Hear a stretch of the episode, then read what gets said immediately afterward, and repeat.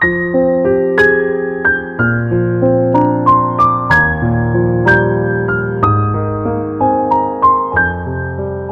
位晚上好，欢迎来到江南的小世界。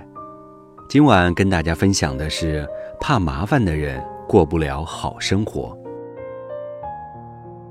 你是个怕麻烦的人吗？生活中只挑最简单易行的选项，只做唾手可得的事情。只要有一丁点儿麻烦，或者需要付出点代价，就立即放手。其实，如果真的做不到，才可以说不强求。做得到而不去做，就是敷衍。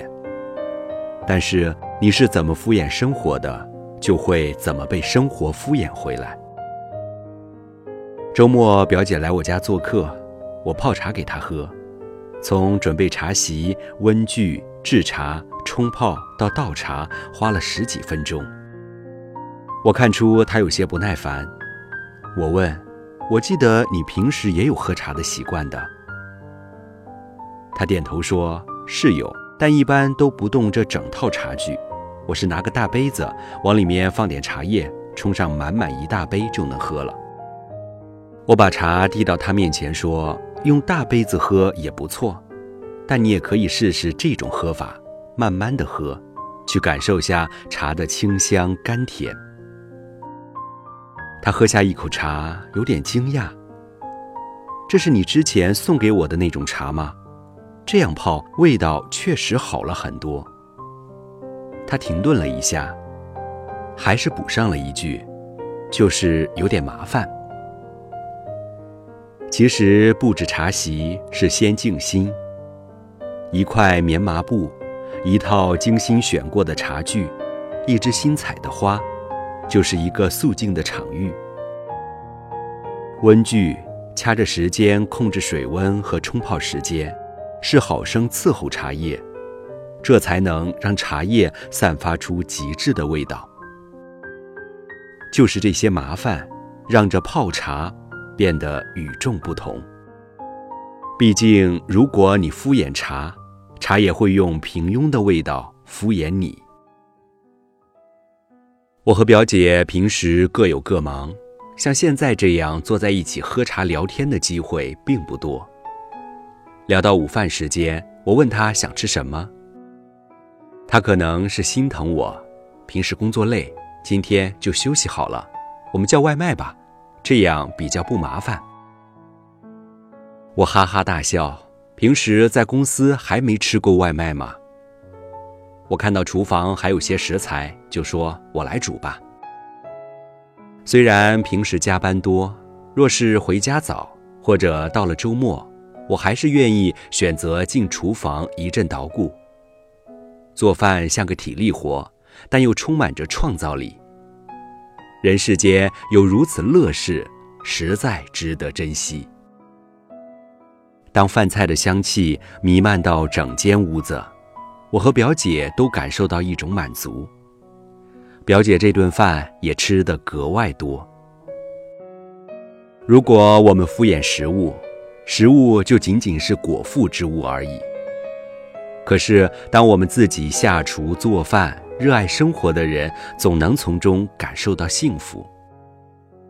听到菜下锅的声音，身上的围裙好似变身盔甲。我们指挥着厨房里的千军万马，表情严肃，但不慌不忙。等大功告成之时，把饭菜端出来，和身边的人一起分享，看着他们吃得开心，我们也会很有成就感。好的生活和工作一样，是要自己花时间、花精力去经营的。我们都知道，如果敷衍工作，工作不会给你好脸色看，却忘了，如果你总是敷衍生活，那么生活一定也会敷衍你。我的同事小飞最近搬家，由于刚毕业没多久，钱也不多，就选择了城中村的房子。他租的房子位置有些逼仄，阳光只能进来一面，家具很旧，显得房子还有些脏乱。这收拾起来绝对是个大麻烦。我们都劝他再找个地方搬，但他觉得还可以，每天都琢磨怎样让房子看上去更舒服。